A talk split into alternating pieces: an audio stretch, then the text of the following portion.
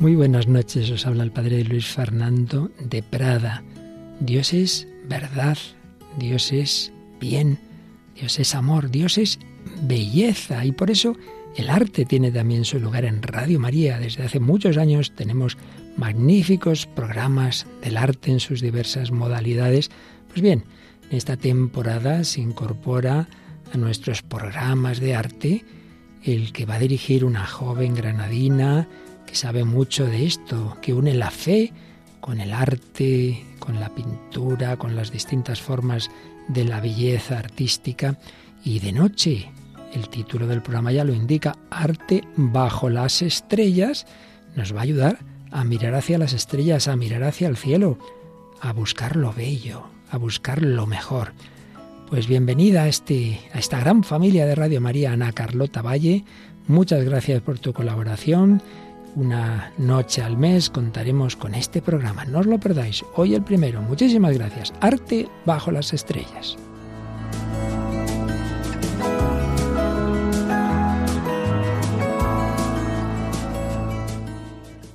Hola a todos y bienvenidos a este primer programa de Arte bajo las estrellas. Estamos en Radio María, me llamo Ana Carlota Valle y empiezo una aventura en este programa en el que vamos a hablar de las mejores obras de arte sacro. En esta ocasión empezamos con la fachada de la Catedral de Granada, una de las últimas catedrales de Europa. Vamos a descubrir cómo esta catedral que empezó a levantarse hace 500 años en 1523, tomó el modelo de la cabecera del Santo Sepulcro de Jerusalén.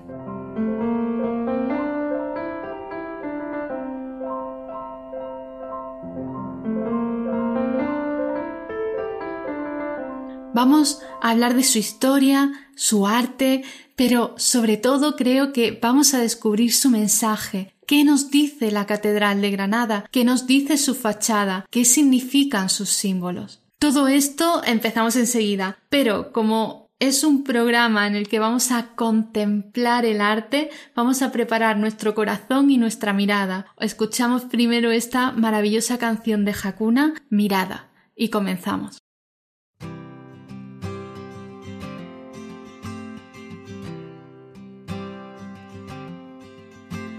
Mirada creadora creando la del Salvador salvando, mirada de la comunión, amando, mirada de misericordia, del amor crucificado, mirada que penetra en mi alma un fuego abrasador. Enséñame Oh Trinidad, cómo es tu libre mirada, enséñame, oh Trinidad, pues es la más bella y preciada, la más pura de amor.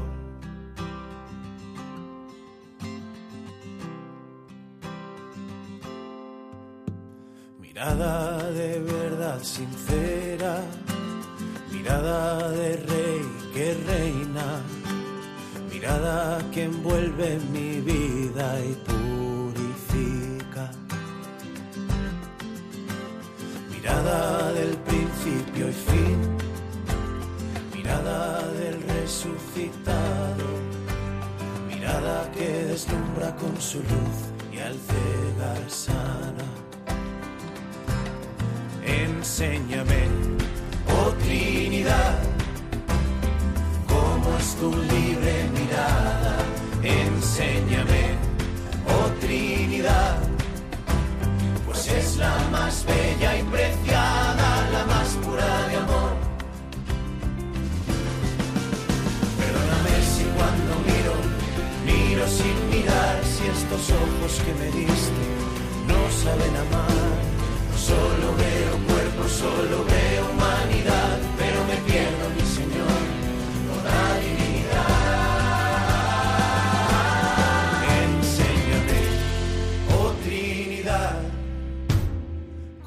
es tu libre mirada, enséñame, oh Trinidad, pues es la más bella y preciada, enséñame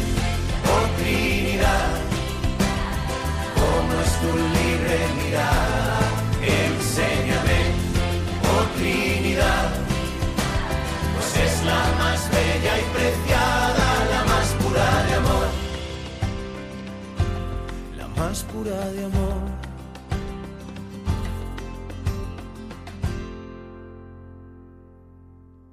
Tras esta maravillosa canción volvemos a Arte bajo las estrellas.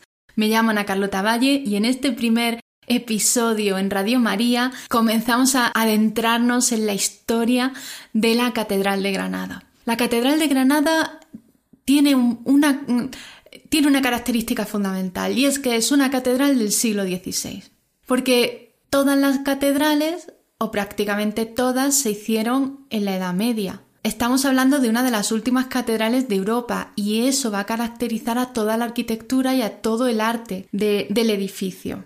Vamos a contextualizarlo un poco. Llegan los reyes católicos en 1492 y conquistan Granada y entonces lo que hacen es que instalan la primera catedral en la mezquita de la Alhambra. Con el tiempo, a los pocos años, en 1494, trasladan la catedral al barrio del Realejo. El Realejo era el barrio judío de, de, la ciudad. Sin embargo, la catedral de Granada tuvo un momento fundamental, un momento en el que se va a decidir cuál es su ubicación final. ¿Y quién decidió ese momento? Pues no podía ser otra que Isabel la Católica. Isabel la Católica en su testamento de 1504 dice que ella quiere ser enterrada en la capilla real y que ese lugar de enterramiento tenía que estar al lado de la catedral, en concreto de la iglesia catedral de Santa María de Lao.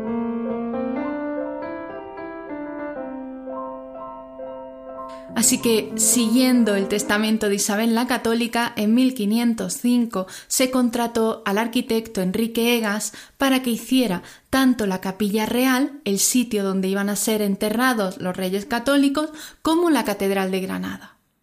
Pero en 1507 tuvieron que paralizar las obras. Paralizaron las obras porque se centraron en eh, la construcción de la capilla real. No fue hasta 1523, hace 500 años, y en concreto el 25 de marzo de 1523, cuando Enrique Egas puso la primera piedra de la catedral. Y aquí desde mi punto de vista empieza lo realmente interesante, porque estamos hablando ya del siglo XVI, 1523. Todas las catedrales o prácticamente todas las catedrales de Europa ya se habían construido y la gente tenía en la cabeza metido o entendía que una catedral tenía que ser gótica porque todas las catedrales eran góticas, todas eran medievales. ¿Qué hacían con la catedral de Granada? Entonces, al principio Enrique Egas es que ni se lo planteó, aun siendo el siglo XVI, él lo que quiso o él lo que promovió era hacer una catedral gótica y además del estilo de la Catedral de Toledo. Sin embargo, hubieron dos acontecimientos fundamentales que cambió esta primera idea que tenía Enrique Egas. Por un lado, evidentemente en el siglo XVI ya estaba el Renacimiento en Granada, ya había llegado la Edad Moderna. De hecho, en concreto había un grandísimo escultor que se llamaba Fancelli, que ya había hecho el sepulcro de los reyes católicos al estilo totalmente renacentista. Y luego que Carlos V llega a Granada. Y Carlos V viene a Granada y él dice que él quiere también enterrarse en Granada en la Catedral de Granada y que por tanto esa catedral tenía que ser renacentista. La catedral tenía que ser de estilo romano, tenía que seguir el estilo moderno.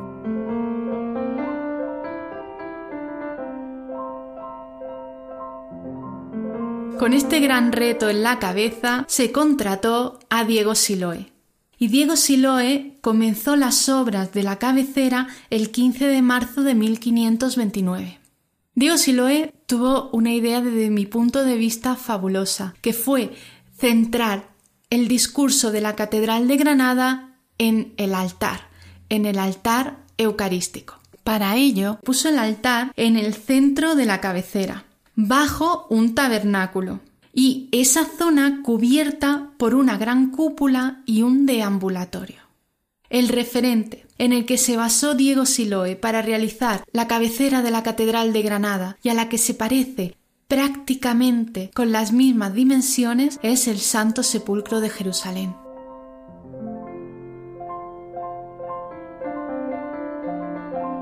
Imagínate hasta qué punto tiene importancia el tema eucarístico en Granada. El Santo Sepulcro es de los lugares más importantes para los cristianos. Ha sido uno de los principales lugares de peregrinaje a lo largo de los siglos, desde el siglo IV. El motivo es porque, según la tradición, fue el lugar donde se crucificó a Jesucristo y además donde fue enterrado y resucitado. ¿Sabes cuál es la relación de esto con la adoración eucarística o con el altar eucarístico? Pues prácticamente todo. La Iglesia católica celebra la, misa alrededor del altar que simboliza el lugar, eh, ese sepulcro vacío, el lugar donde resucitó Jesucristo. Pero en este caso, en la Catedral de Granada, al además estar copiando la cabecera al Santo Sepulcro de Jerusalén, este carácter funerario se está enfatizando muchísimo. Y en relación al estilo, Diego Siloe tiene como esos dos parámetros que estamos diciendo, tiene que ser de estilo moderno, que era el estilo romano, y además teniendo de referencia un sepulcro. Así que se basa en los sepulcros romanos. En concreto, el tabernáculo recuerda muchísimo al sepulcro romano de dos alturas que se encuentra en San Remy. Se llama el Mausoleo de Glanum, un monumento galorromano que se hizo en el año 20-30 a.C pero además Siloe buscando mostrar sin lugar a dudas de que no se está representando cualquier tumba o cualquier monumento funerario, sino que realmente se está mostrando, se está representando la tumba de Cristo, en este tabernáculo del que estamos hablando, introduce unos relieves muy interesantes. En estos relieves se muestran varios ángeles que están llorando, están soñozando porque se encuentran ante el altar de Cristo muerto y uno de ellos lleva en sus manos el santo sudario. Por todo esto, en la Catedral de Granada se enfatiza el altar como el lugar real donde se encuentra enterrado el cuerpo de Cristo.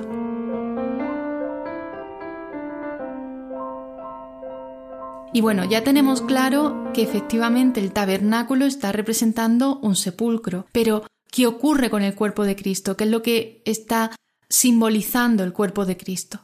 Bueno, pues en este caso, el cuerpo de Cristo no se representa a través de alguna imagen o de alguna escultura, sino que se representa directamente a través de la sagrada forma. Especialmente en los momentos de adoración eucarística cuando se expone al Santísimo.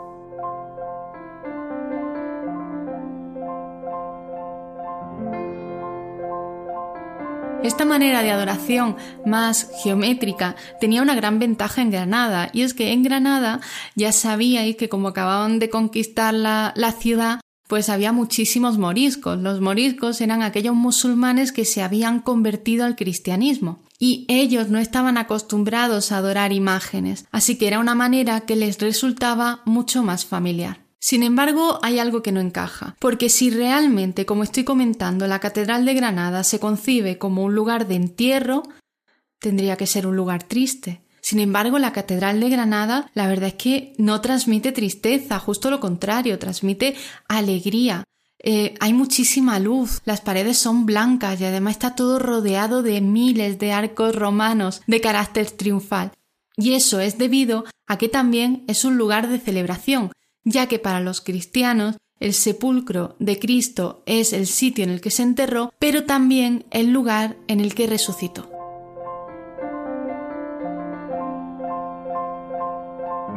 Y otro punto fundamental en la Catedral de Granada, aparte de este triunfo eucarístico, es la unión entre el concepto de adoración eucarística con la encarnación de María. Y esto se ve especialmente bien en la fachada de la catedral. ¿Quieres saber cómo se hace? ¿Quieres saber en qué consiste este momento?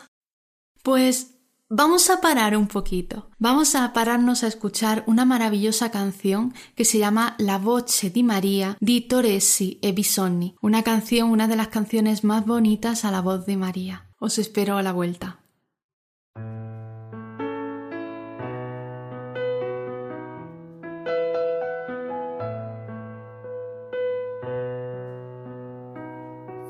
Voce di Maria dentro l'anima mia, come un balsamo scende sulle ferite se le porta via.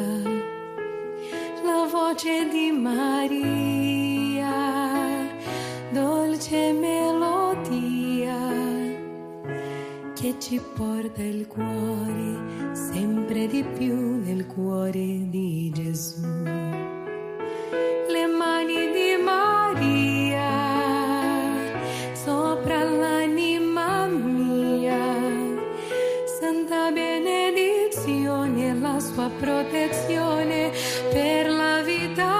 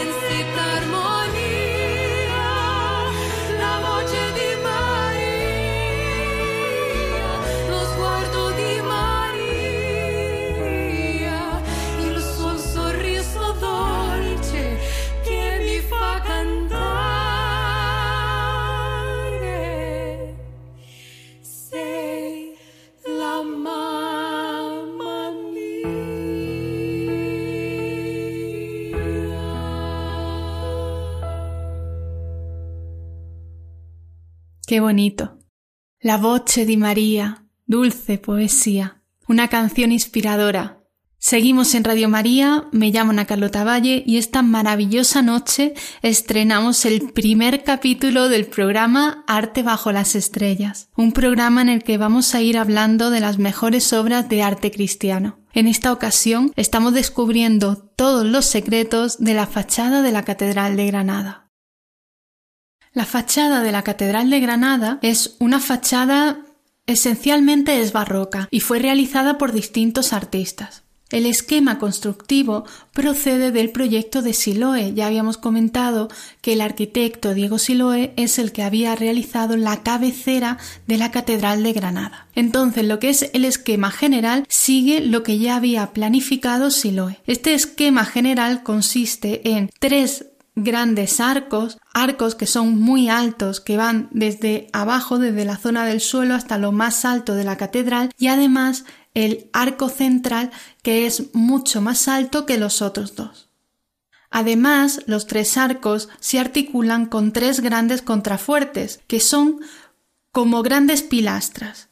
Estos contrafuertes tienen un relieve muy acusado, tanto que realmente crean dos planos en la fachada muy diferenciados, un plano externo y otro interno. En el plano interno es donde se encuentran las puertas de entrada y las esculturas que forman parte de la fachada.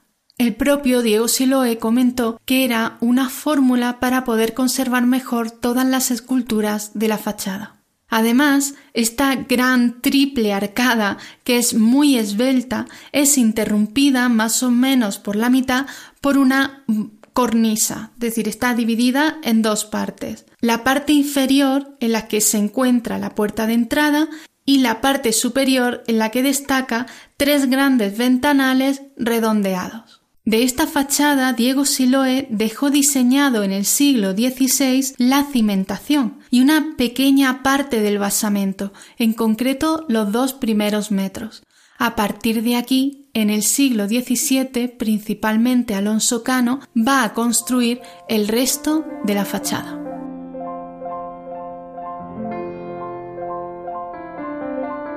En 1667, Alonso Cano retomó la construcción de la fachada, de la que es muy probable que fijase el diseño central y el tema iconográfico.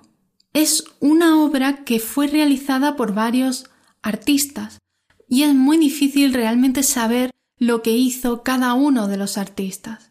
Pero en general sí podemos decir que es una obra barroca, pero de gran originalidad. Hay muy pocas obras de este estilo con las características de la fachada de la Catedral de Granada.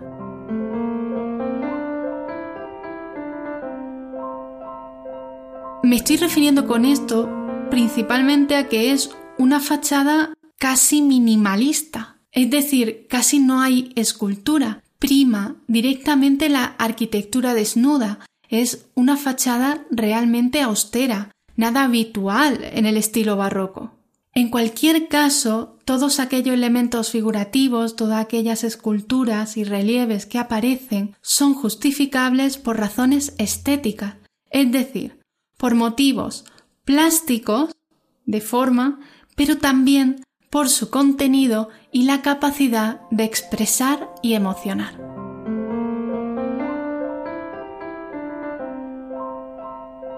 Por tanto, tenemos las tres puertas de entrada, que se encuentran en el centro de cada una de las arcadas principales de las que acabamos de hablar.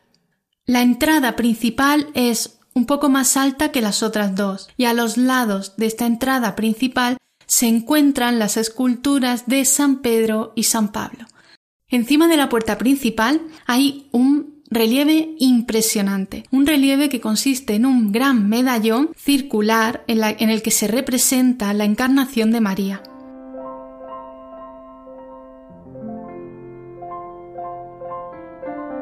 A los lados de este gran medallón que me tiene totalmente enamorada se encuentran dos relieves rectangulares, uno con el tema de la visitación de María y el otro con la ascensión de María. Estos relieves son posteriores y fueron realizados por el artista Verdeguier en el, a finales del siglo XVIII.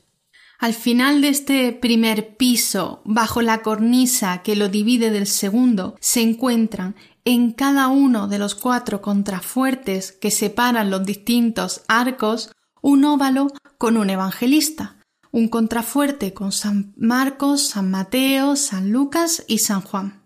Y pasamos al segundo piso. Sobre la cornisa del segundo piso se encuentran cuatro esculturas realizadas también por Verdeguier. En el que se representan a, a los arcángeles San Miguel y San Rafael a los extremos y las alegorías del Nuevo y del Antiguo Testamento junto al arco central.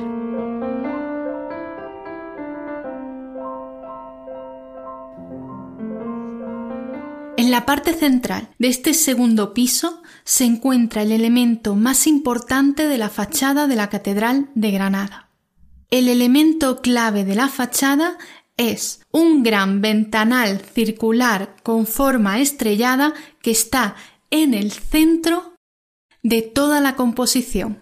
Se encuentra en el centro de los dos pisos y además en el medio del arco central. Este gran ventanal circular se encuentra acompañado por dos ventanales más pequeños que están, también en el centro de los dos arcos laterales. ¿Quieres saber por qué es tan importante este gran óculo con forma de estrella? Pues te lo voy a comentar, pero un poquito más adelante, porque primero me gustaría terminar explicando que esta gran composición queda coronada por el emblema de la Catedral de Granada, un maravilloso jarrón de azucenas, símbolo de la virginidad de la Virgen María.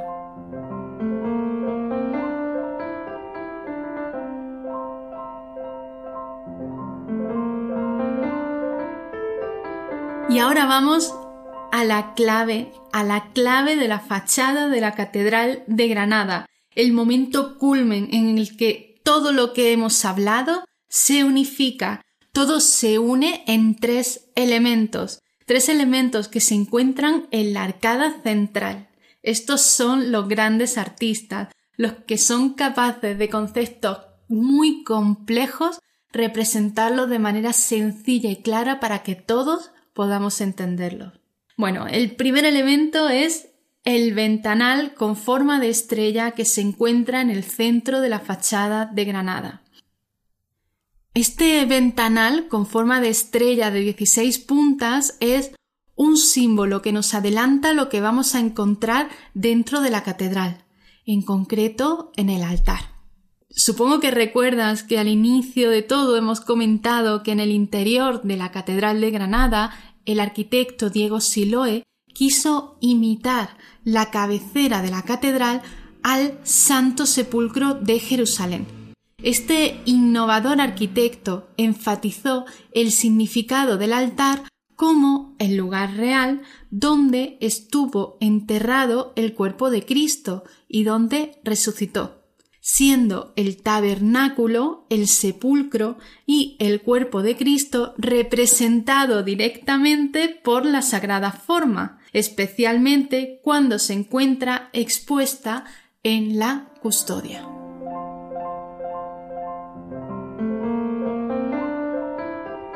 Teniendo en cuenta esto, este gran ventanal estrellado está representando una gran custodia. De hecho, sigue la misma forma que suelen tener las custodias. Por lo tanto, nos está adelantando lo que vamos a encontrar en el interior.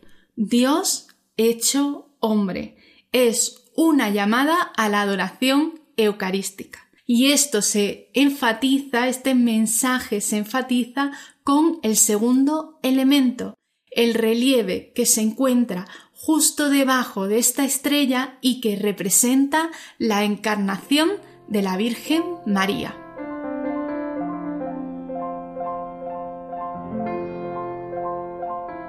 ¿Cuál es la relación entre ambos temas, entre la encarnación y la adoración eucarística? Para entenderlo primero tenemos que tener claro qué es la adoración eucarística. Los católicos creemos realmente que en el momento de la Eucaristía el pan se está convirtiendo en el cuerpo de Cristo. Por tanto, en la adoración eucarística se expone el cuerpo de Cristo. Es la oración frente al Santísimo Sacramento. En esta adoración eucarística se adora a la divina presencia real de Jesucristo, Dios y hombre verdadero. Ahí tenéis. Esa presencia real que se encuentra bajo la apariencia de un trocito de pan en una custodia.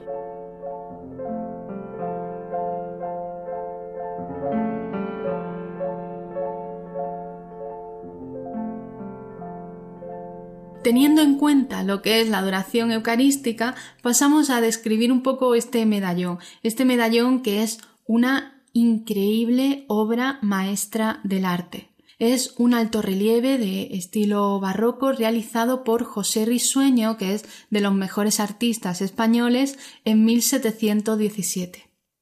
Es de forma circular, ¿vale? Y es muy grande, tiene como 4 metros de diámetro. Es una composición armónica con el arco de medio punto de la puerta principal, sobre la que se sitúa una gran cartela en la que pone Ave María.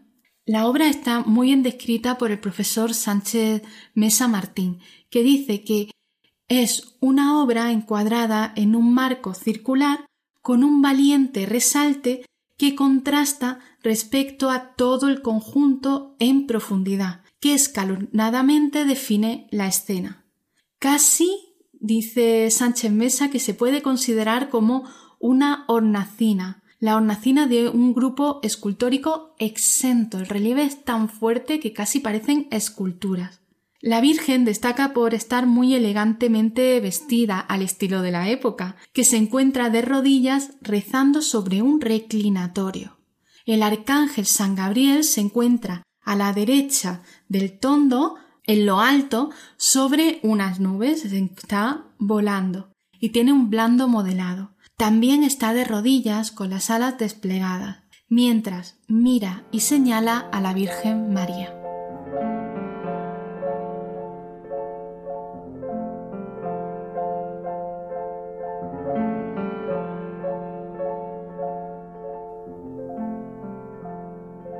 Entre ambos, en la zona central y elevado destaca el Espíritu Santo, una paloma con las alas extendidas. De esta paloma salen miles de rayos de luz que iluminan la escena. Alrededor de estas figuras aparecen pequeños angelitos que van adornando la escena. Y entre todos el que yo digo destaca en primer término un pequeño angelito que creo que es clave en, no solo en el relieve sino en toda la fachada un pequeño angelito, en primer término, a los pies de María que está rezando ante ella. Es casi ni se ve. Este tipo de detalles le encanta a José Risueño y a mí también me gusta. Es curioso porque como ese personaje pasa desapercibido y sin embargo es clave. Como digo, esto es típico de José Risueño. Y volvemos a la gran pregunta. ¿Qué tiene que ver esta encarnación con la estrella que está representando la custodia? Hemos comentado que en la adoración eucarística se adora la presencia real de Cristo, la presencia real de Dios, hombre verdadero. En este relieve se representa la encarnación de María, y la encarnación de María es la primera vez en la que existe una presencia real de Cristo en la tierra. Es el momento, el primer momento en que Dios se hace hombre.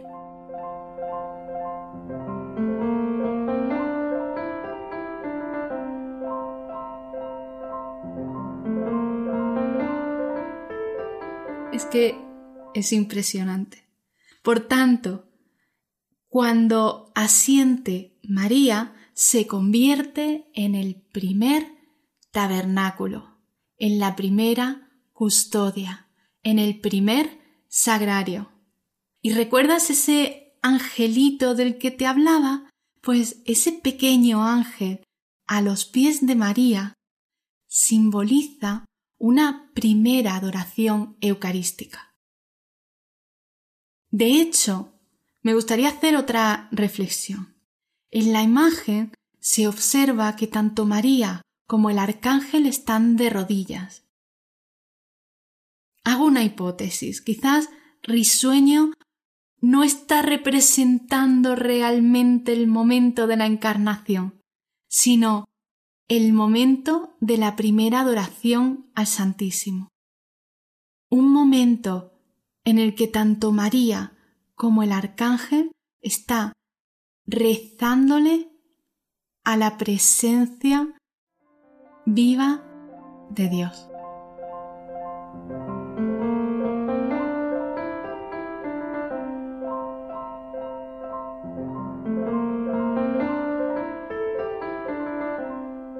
María realmente en ese momento siente a Dios en su interior, siente a Jesús. ¿Cómo tuvo que ser ese momento? Creo que Risueño nos está haciendo en este relieve reflexionar sobre ello. Merece la pena que meditemos sobre este momento, sobre esta alegórica escena surgida de la mente del artista de risueño, probablemente siguiendo las indicaciones de Alonso Cano, os dejo esta maravillosa canción que se llama Junto a ti María de Atenas, que creo que pone voz a ese pequeño angelito que le está rezando a Jesús a través del primer tabernáculo el primer tabernáculo escogido por Dios, la Virgen María.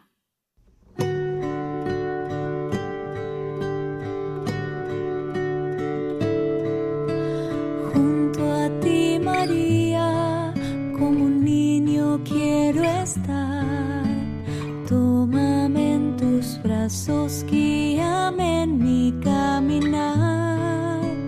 Quiero que me eduques que me enseñes a rezar. Hazme transparente,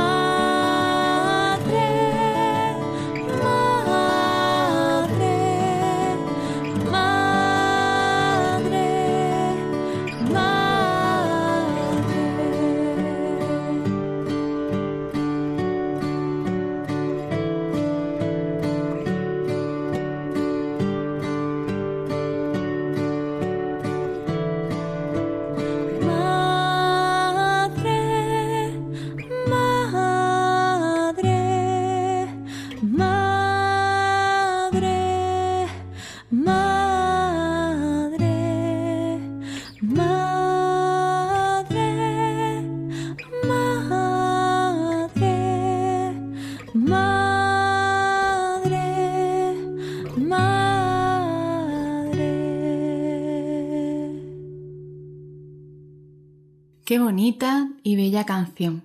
Efectivamente, junto a ti, María. Canción de Atenas y una canción que realmente merece la pena conocer y escuchar de vez en cuando. Seguimos en Radio María, me llamo Ana Carlota y estamos en el primer programa de arte bajo las estrellas y estamos desgranando todos los secretos y todos los símbolos de la fachada de la Catedral de Granada.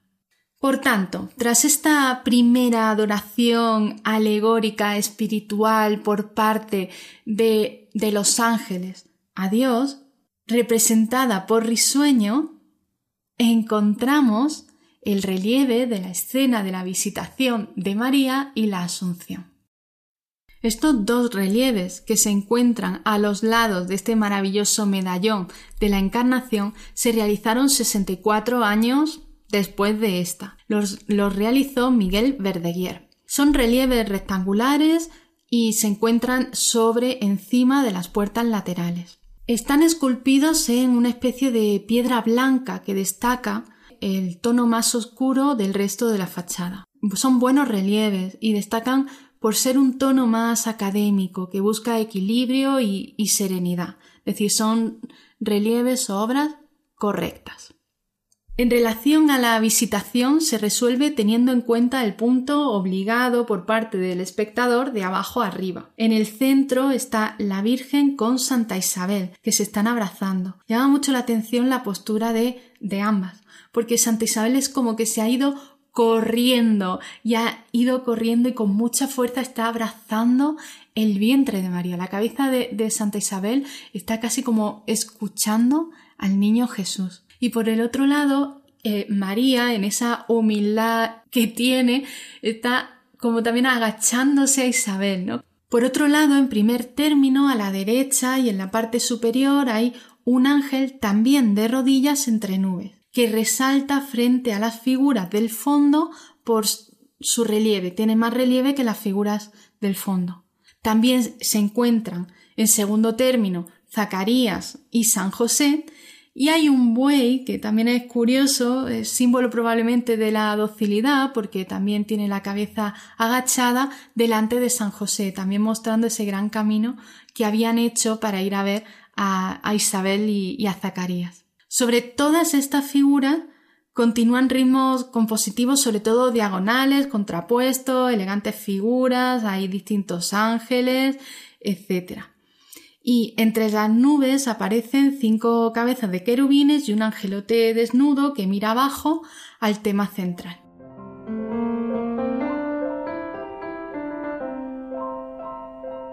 En paralelo se encuentra la ascensión de María, una apoteosis en el que se observa que María está siendo llevada al cielo. Recordemos que María sube también en cuerpo y alma y hay unos angelitos que eh, sobre María está sobre una nube y unos angelitos que la están subiendo.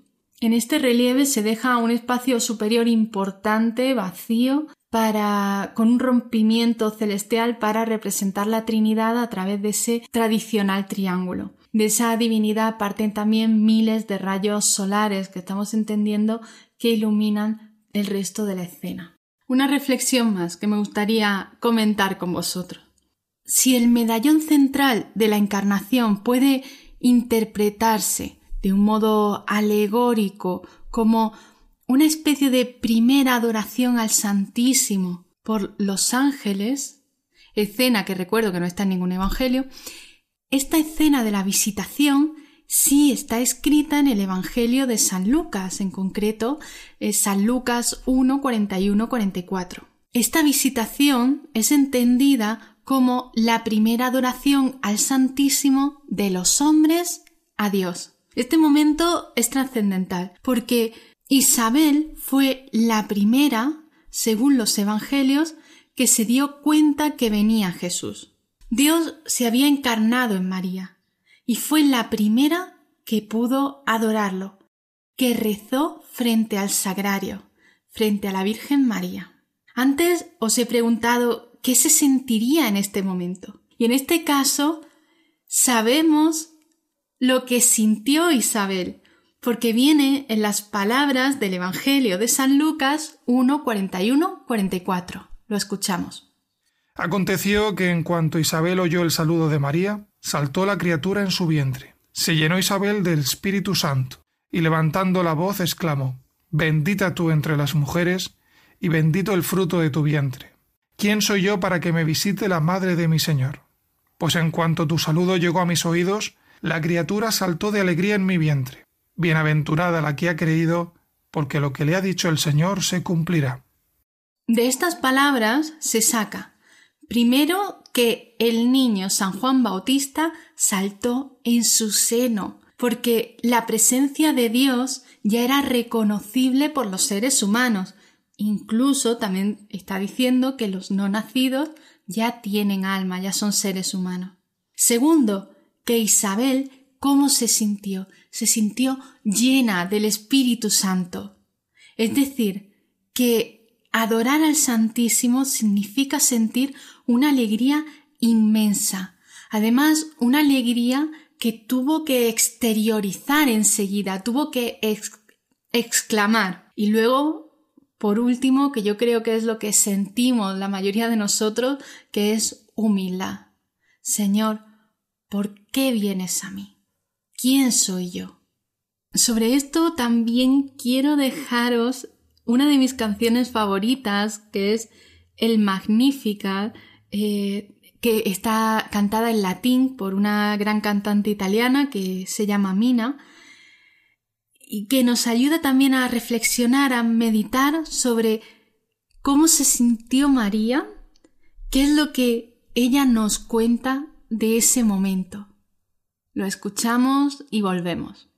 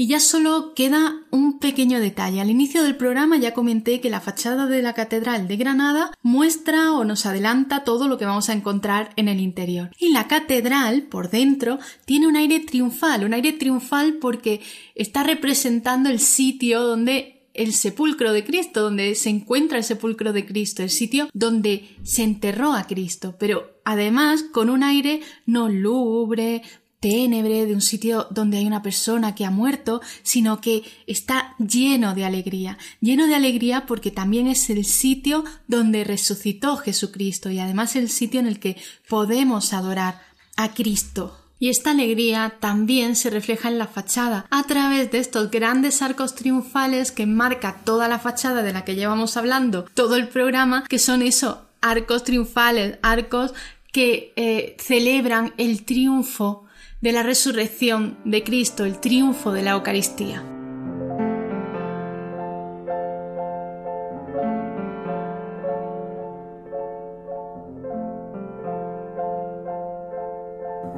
Y ahora pasamos a la siguiente sección en el que voy a ir respondiendo a las preguntas de todos vosotros.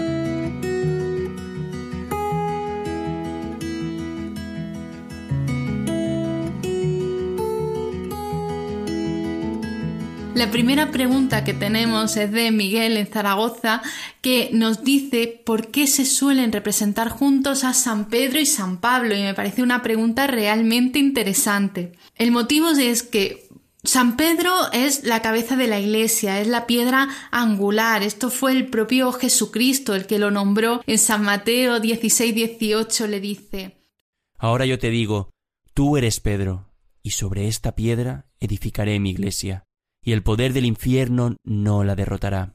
Además, también San Pedro se le suele representar siempre con unas llaves, también os lo digo para que, para que podáis identificarlo. El tema de estas llaves también viene narrado en San Mateo 16-19, en el que también Jesús le dijo Te daré las llaves del reino de los cielos. Lo que ates en la tierra quedará atado en los cielos, y lo que desates en la tierra quedará desatado en los cielos. Por esto mismo se le considera como una especie de portero del paraíso y además se le suele representar siempre a los lados de distintas puertas pues de las iglesias y de las catedrales. Por otro lado tenemos a San Pablo. San Pablo es interesante porque realmente él no fue discípulo directo de Cristo. San Pablo, como ya sabemos, se convirtió después. San Pablo se suele representar con una espada, que es símbolo, puede ser el símbolo, por un lado, o de su martirio, ya que fue decapitado, o también como un reflejo de su carta a los Efesios, que es preciosa, y hablaba de la espada del Espíritu, que es la espada de Dios. Teniendo en cuenta esto, se les representa juntos porque representan la unidad y la fidelidad en la fe en Jesús. En concreto, primero, ambos son fundadores de la Iglesia romana. Segundo, son columnas espirituales de la Iglesia. Tercero, juntos representan a toda la iglesia. Esto se debe a que Pedro se dirigió sobre todo a los apóstoles, se encargó o intentó mantener a los, a los discípulos en la fe, mientras que Pablo era llamado como el apóstol de los gentiles. Él fue predicando en distintas naciones del mar Mediterráneo. Muchas gracias Miguel por tu pregunta. Os animo a que me escribáis al correo arte bajo las estrellas arroba radiomaria.es y así podré responder todas vuestras preguntas. Me gustaría acabar con una reflexión. Habéis visto cómo el arte católico nos llama a cada uno de nosotros. Hoy hemos descubierto la invitación de la Catedral de Granada a la Eucaristía y especialmente a la adoración eucarística. Hemos descubierto ese maravilloso relieve barroco circular del siglo XVIII que nos ayuda a meditar sobre la encarnación de María como primer sagrario de Cristo. Finalmente, si pasas por Granada y te acuerdas de este audio y sientes esa invitación a la adoración, al lado de la catedral hay una maravillosa iglesia que se llama la Iglesia del Sagrario, en la que abren las puertas para la adoración de 8 de la mañana a 12 de la noche. Reitero que puedes contactar conmigo en arte bajo las estrellas en redes sociales de Radio María o incluso por carta a arte bajo las estrellas Radio María en Paseo Lanceros 2 código postal 28024 de Madrid. Para volver a escuchar el programa o incluso recibirlo en casa, puedes encontrar el podcast en nuestra web radiomaria.es o puedes pedir el disco, el CD, por teléfono en 918 22 80 10 o a través de nuestra web. También nos puedes mandar un correo a pedidos de programa Me despido hasta el próximo programa. Os invito a continuar con nosotros y a escuchar la reposición del Catecismo de José Ignacio Monilla. Un saludo, gracias por acompañarme y buenas noches.